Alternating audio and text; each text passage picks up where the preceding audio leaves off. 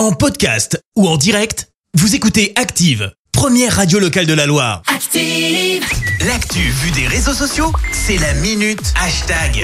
Il est temps de se réveiller avec euh, le buzz du matin. La minute hashtag, c'est avec toi Clémence. Ouais, Ce matin, on va parler grosse, mais alors grosse bourde. Pour ça, on prend la direction de la Gironde, où les données personnelles de 10 000 allocataires de la CAF ont été mises en ligne sur Internet. Ah. La date de naissance, adresse, montant des prestations, Sympa. voire revenus ou encore enfants à charge, voire l'existence d'une garde alternée, euh, tout a fuité.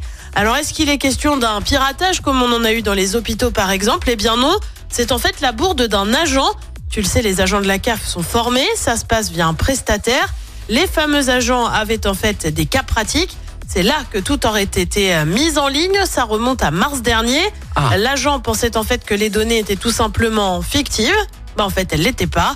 Alors pour le moment, on ignore si ces données ont servi, mais le risque d'usurpation d'identité est forcément super élevé. Ah bah C'est oui, pas oui. vraiment la première fois hein, que ce genre de choses se produit. En février dernier, les données de 500 000 clients de laboratoires d'analyse avaient fuité sur Internet suite cette fois à un piratage. C'était dans le nord-ouest de la France.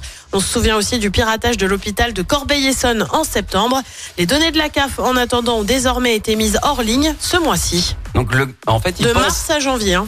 Oui. Alors, en fait, il pensait que euh, lui, il est en train de faire un exercice. Mais en fait, euh, on lui a pas prévenu que c'était des vrais, des vraies On lui a données. pas quoi. dit que c'était des vraies données, donc il Oh c'est en ligne, c'est pas grave. Bah, bah, ça a pas- Bah, en même temps, ça n'a pas l'air si grave que ça. Mars 2022, janvier Juillet 2023. bon, ça fait quasiment un an. C'est le temps de traitement de la CAF. Hein. T'imagines si tu vois genre ton adresse et tout L'enfer. Mais bien Mais sûr. l'enfer. Ah, je suis content de pas y être du coup. Bon, merci euh, Voilà. Clément. La Je te retrouve dans un instant hein, pour le, le journal. Et on revient sur ce rassemblement devant le palais de justice à Saint-Étienne. Nouvelle phase de travail euh, pour la Convention citoyenne sur la fin de vie. Emmanuel Macron présente ses vœux aux soignants. Et puis nous sommes le 6 janvier. C'est aujourd'hui l'épiphanie. Galette des rois. Merci à tout à l'heure. Retour des hits maintenant avec Metro Boomin et The Weeknd. Merci, vous avez écouté Active Radio, la première radio locale de la Loire. Active.